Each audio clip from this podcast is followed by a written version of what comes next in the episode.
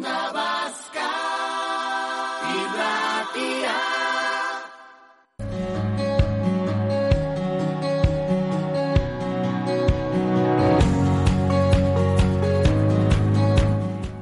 afectando la COVID-19 al devenir de las comunidades de propietarios? ¿En qué medida ha paralizado la actividad, retrasado la toma de decisiones? Sabemos que en plena pandemia las reuniones de vecinos, vecinas se han convertido en algo testimonial, solo factible pues, en inmuebles con bien poquitos eh, propietarios. Los administradores de fincas de Euskadi ya han solicitado formalmente un encuentro a la consejera de Salud para establecer unas directrices concretas a partir de las que actuar en un trimestre, además, que suele ser de mucha tarea, de mucho trabajo. Estamos ya en comunicación con Javier Montero Martín, presidente del Colegio de Administradores de Guipúzcoa y Álava. Javier, ¿qué tal? Egunon. Egunon. Bueno, ¿cuáles eh, dirías, eh, Javier, que están siendo las principales dificultades a las que os estáis enfrentando en, en este contexto de, de pandemia con estas restricciones las y los administradores de fincas? Bueno, el principal problema es eh, que aunque existe una recomendación por parte de la consejería de que no se puede hacer reuniones de más de 10 eh, personas en portales y en garajes, por ejemplo, pues es muy difícil, salvo que se pudiera mantener la distancia de metro y medio entre los propietarios, es muy difícil en estas condiciones poder llevar a cabo dichas reuniones. De hecho, mmm, prácticamente me atrevería a, a, decir que se está incumpliendo la recomendación en todas las comunidades. Uh -huh. Y claro, estamos hablando de que al final un porcentaje altísimo, una gran mayoría de la población vive en comunidades de propietarios, muchas con decisiones, entiendo que importantes en suspenso, Javier.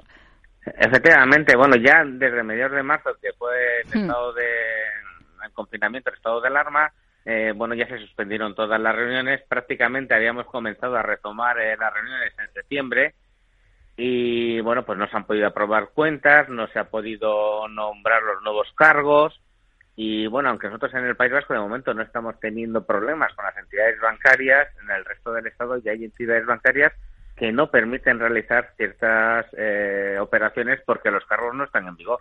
Claro, Claro, es verdad, decías, es importante, claro, durante el estado de alarma no se han celebrado eh, juntas de, de, propietarios presenciales, estaban eh, prohibidas, pero eh, claro, quizá hay quien ha podido en otros sectores, en otros gremios, adelantar eh, el trabajo perdido, pero en vuestro caso es que al final eh, salíamos de un confinamiento, pero las restricciones han estado ahí. En agosto, por ejemplo, cuando eh, se, se, aprobaba, cuando se nos decía ¿no? que parecía que ya entrábamos en, en segunda ola, ¿se os tuvo en cuenta? ¿Se os mencionaba en algún momento, Javier?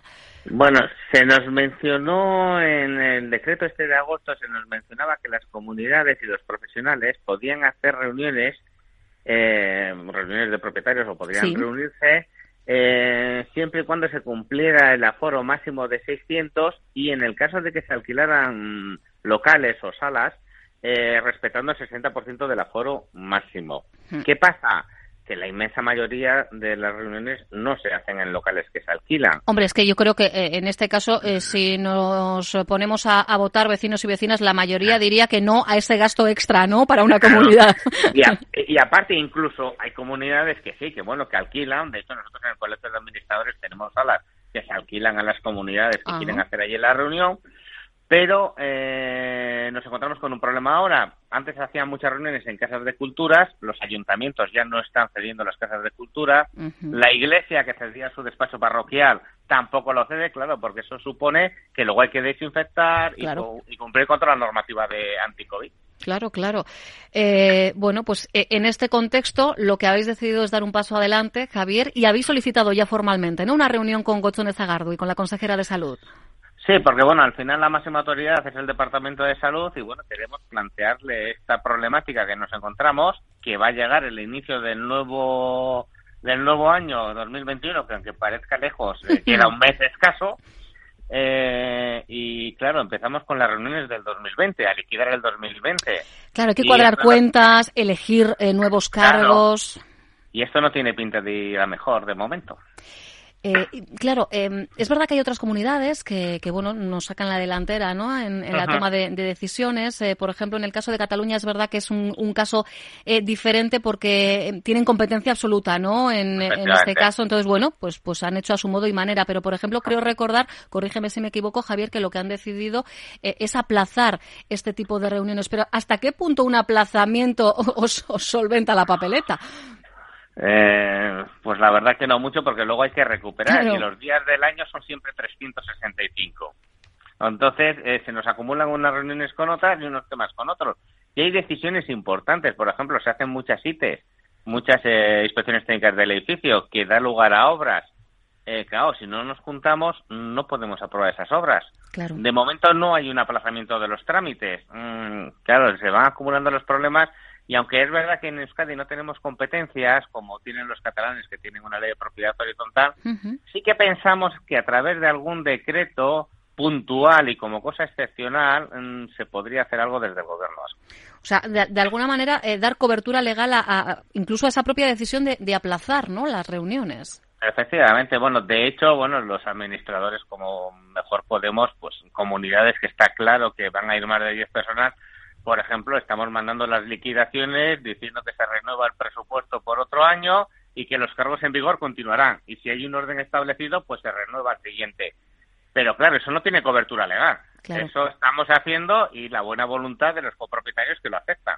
Pero si alguien no está de acuerdo, mmm, lo puede impugnar perfectamente. Ahí está el problema, porque alguien se puede estar preguntando, eh, ¿y por qué no eh, reuniones telemáticas? La ley de propiedad horizontal que rige aquí en Euskadi no permite esas eh, no reuniones, permite. ¿verdad? O sea, que alguien también, por un lado puedes decir, bueno, si los eh, vecinos y vecinas se ponen de acuerdo, pero nos sale el quisquilla y a tomar por saco, ¿no? Hablando mal y pronto. Efectivamente, los catalanes también lo han solucionado, que por una vez parece que van delante nuestro, pero claro, nosotros que estamos en territorio común que se llama, eh, no tenemos ese problema, eh, no lo tenemos. Aparte, aunque se han hecho algunas reuniones telemáticas en comunidades muy pequeñas, que la mayoría de los propietarios son gente joven que tiene medios, claro, claro hay que darse cuenta que mm, los propietarios estamos hablando que muchos son de 50 para arriba. No todo el mundo tiene medios, aunque tengas ordenador o no tienes cámara o no uh -huh. sabes usar el Zoom o eh, y no le puedes eh, privar de su derecho a asistir a la Junta.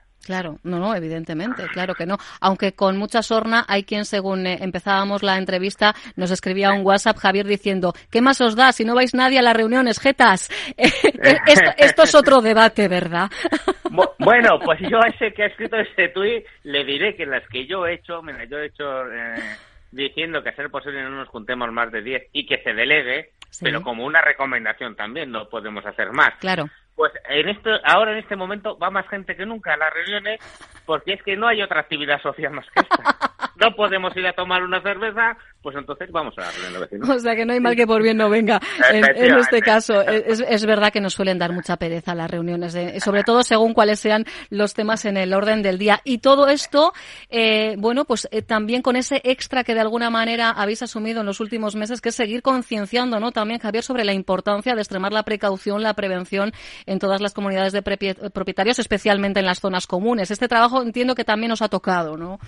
Eh, sí, efectivamente. Bueno, de hecho, el trabajo este nos reconocieron desde, bueno, desde el gobierno central, que desde el primer momento nos consideró un servicio esencial y nos dejó movernos a pesar de cuando estaba todo el mundo confinado.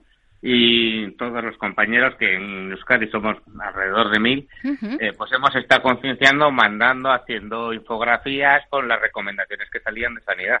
Mira, o sea que en este caso, eh, trabajo valorado.